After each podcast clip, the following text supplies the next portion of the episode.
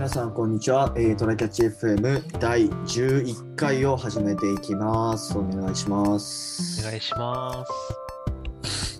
なんか今週のニュースであのね急スマホスマートニュースを見てたらうん。なんか急にノーインデックスというワードが 目に入ってきましてうん。ね何かっていうとうん。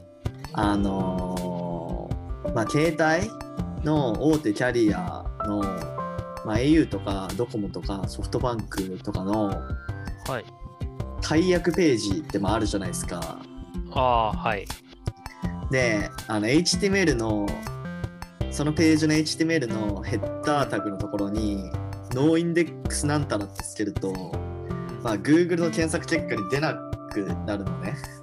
へえああそうあーそういうことねはいはいはいああ、そう。それで、確かドコモと au はうん。ノーインデックスつけてたのよ、解約ページに。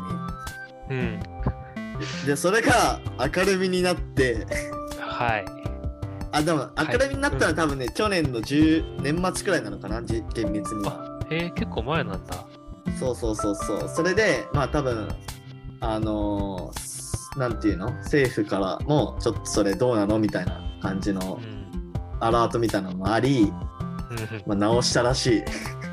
なるほどねやっぱ解約させないようにさせないようにしてるよねそうそうそうそう。いやでもさ、普通に考えればさ、うんあのブラウザの developer tools が開いたら見れるから、インデックスつけてるかつけてないかくらい。まあそこまで考えてないんじゃないのっていうのはあるけど、まね分かってないのかなわかんないけど。で、まあソフトバンクはつけてなかったらしい。おお偉いって言いそうになったけど普通だまあ普通なんだけどさ。うん相対的に偉いうん。そうね。なんか、前もさ、大会用のコールセンターつながらんかもみたいな話を。っていう話したね。うん。ね。あれも結局、あの、他のとこの入り口から入ったら、入会の入り口から入って大会を探そうみたいな話になるけど、やっぱあの手この手で防いでくるね。うん大会をでも本当なんだろうね。その短期的な指標しか見れてないというか。うん。まあ、上がそういう体制なんやろなって感じがするな。よくないけどなうん。なんか、うん。うん、あの、お名前 .com とかもさ、ああ、はいはい。結構ひどいよね。まあそのノーインデックスとは違うと思うけど、うん。まあそのドメイン更新とかさ、うん。あれもう、なんていうの？超リマインドしてくるよね。0.0何秒単位でなんかその期限が迫ってますみたいな危機感を煽るような UI でさ、うん。やばいよみたいな更新しなきゃみたいな割とそれに引っかかる人を探す方が楽なんだろうけどね。やめた方がいいよ本当にうん。まあ、こう、うん企業、個人が詐欺でやるっていうならまだちょっとわかるけど、わかるって、あの、うん。戦略としてわかるけど、うん。あの、大企業がやるって戦略的にまずアウトだだと思うから、ねそこはね、ちそょっと、のななんていうのコンプライアンスというかなんかそういうところで言ってもさ、うん、倫理もまずダメだし、戦略もダメだからいいとこないよねっていううん。感じですね。でもまあさ今回そのドコモ通信キャリアの大手がさ明るみになっただけでさうん。なんか解約大会ページ？大会ページとか結構ノーインデックスしてるなんか会社って他にもいくらでもありそうだよね。ありそうだね。てかもう大体の,、あのサービスの大会でググると、大会の仕方はっていうまとめページが先に出てくるから、もうそれはいはいはい、はい見て、サイトに入って、ここ行って、ここ行って、ここ行けば大会ページなんだなっていうのをやるのが、うんもう主流になってるようなイメージすらある。うん、まあまあまあまあよくないよねっていう話でした。そうですね。はいもうちょっと、あの、その辺の倫理観を持ってやってほしいですね。うん、えーっとで今日のメインテーマが、はい。えーフリーランスです。はい。来ましたね。えーっとどうすか小須田君は？フリーランス考えたことある？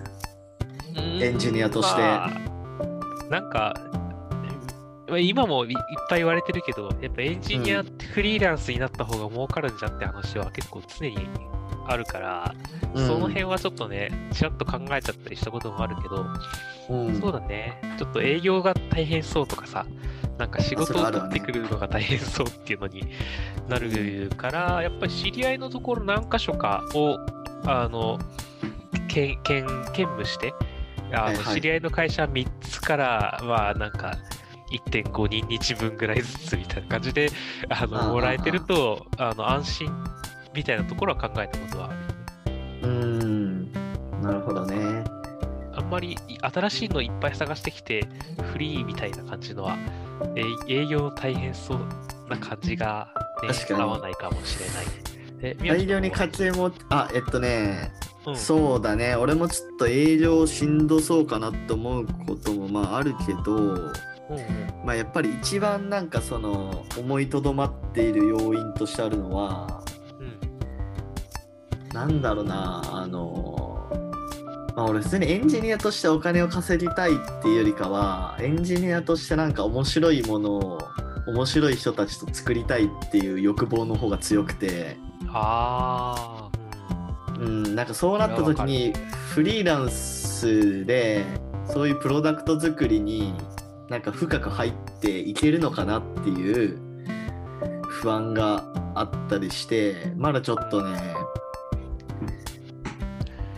そうだね。なんか結局、自分でめっちゃ学びつつ、なんかうん人と一緒にできないと、こう、閉じちゃいそうだから、頑張って発信とか、どっかのコミュニティに参加してとかっていうのをやることになりそうで、結局じゃあ会社で良くないってなりそうだよね。そうそうそうやっぱね会社の方ちょっともう俺両方やったわけじゃないから、うんまあ、何とも言えない部分はあるんだけどやっぱ会社の方がねやっぱこう文化祭感があるというか。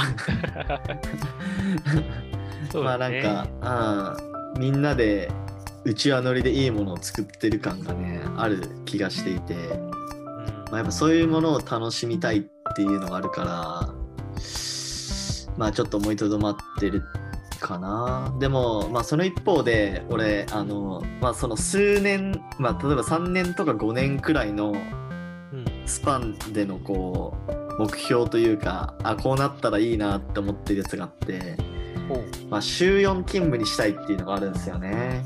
超わかる。なんなら週3にしたい。そうで週4とかまあそれくらいの勤務日数にしてうん。まあそれ以外の日はまあなんかもっと個人開発とかまあ趣味に時間を使うねっていうのができたらいいかなと思っててだよね。週5で仕事してると仕事以外のことしづらすぎて辛いよね。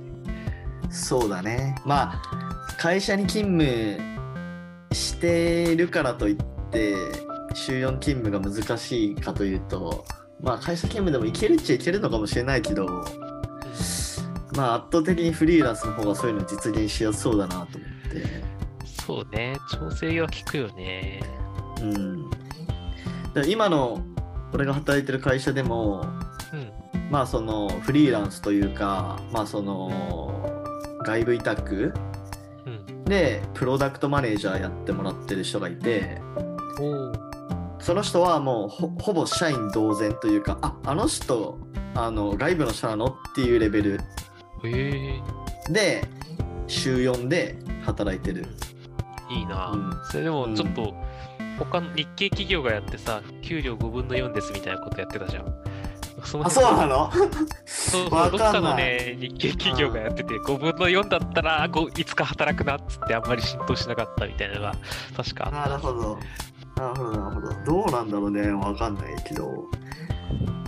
ちゃんとお金がもらえるんだったらいいよなと思って。そうだねまああの例えば今のうん。あのもらってる俺がもらってるお給料うん。が例えば3年後とか5年後とかに、まあ、同じくらいのお給料で週4になったらうんうんなんか嬉しいかなって感じする。まあ生産性は多分ね1.3倍くらいに上げたらそうだよね。あそれだけレベルアップしたらいいね。あ週4勤務で今と同じくらいのお給料もらえて、うん。まあ残りの3日くらいで副業してうん。まあそのお給料の例えば3分の1分から半分くらい稼げば、まあ、トータルとして年収が上がるみたいなあなんかそれくらいの働き方がなんか幸せかなって思ったりもする。そうね。いや、働いてるのが楽しいんだろうから、あれなんだけど、うん。今の話だと週7働いてるけど大丈夫。いや副業3日それはそれは副業というか、まあ、個人開発の部類だから、いややりたくてやってることだからね。そうそうそうそう。上に指示されることなくうん。とりあえず自分がいいと思ったものを追求してお金が稼げるっていうのを、まあ、週3日か、まあ、週2日とかで、まあ、トライしてみる楽しそうだな、確かに。いいなーっていう気はするよね。うん。うん、理想の生活かもしれない。そうね。まあ、あと、うん。フリーランス、でも結局フリーランスって、なんか、なんて言うんだろうな。なんかどれだけ働いたかっていうのに対してのお給料じゃない？まあ、極端な話言うと、人月とかさ、そういうくくりでのお給料になるから、うん、まあなんかめっちゃ働けば給料増えるんだろうけど、そうだね。なんか会社勤めに関しをやってるがために、なんか余分なことをやったけど、いやらされるけど給料が発生しないみたいなことがフリーランスだと起こりづらい代わりに、なんうかん、何かの時に守ってもらえないから、ちょっと。不安はあるよね。うん、そこら辺のこうモチベーションの作り方がね難しい気がするな。うん。まあ一回くらいちょっと試してみてもいい気はするけどね。それは確かにね、なんか転職の間で1年間。間でとかね。うんうんそうそうそう。楽しそうだよな。そうだね。なんかあんまりこう やってないのにね。あ。のー言えないしね。フリーランスどうだみたいなそうだね。やってるやつをここに呼ぶとかかな。あーそれやりたいゲスト会をやるとか。周りにいたかなフリーランスえ、あの君と個人開発をやっている彼は、一応あ経験者じゃないのか。そっかそっかそっか まあまあ超あの短期的なあれだと思うけどうん、確かにちょっとやってみますか面白そうだねゲスト企画ね。うんうんいいんじゃないですか。はい。まあフリーランスそうね、まあ、いつかちょっとやってみたいね。うん。うん。やったらまたお互い報告をしましょう。この場でいいっすね。しはい。じゃあちょっと今日はこんな感じで終わりたいと思います。はい、じゃあおはい疲れ様でした。ありがとうございました。た。ありがとうございました。またね。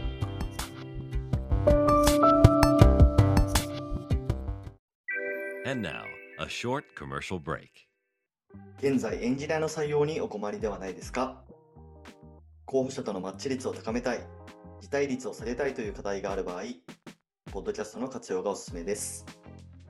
音声だからこそ伝えられる深い情報で候補者の興味関心を高めることができます。株式会社ピトパでは企業の採用広報に役立つポッドキャスト作りをサポートしています。気になる方はカタカナでピトパと検索し、X またはホームページのお問い合わせよりご連絡ください。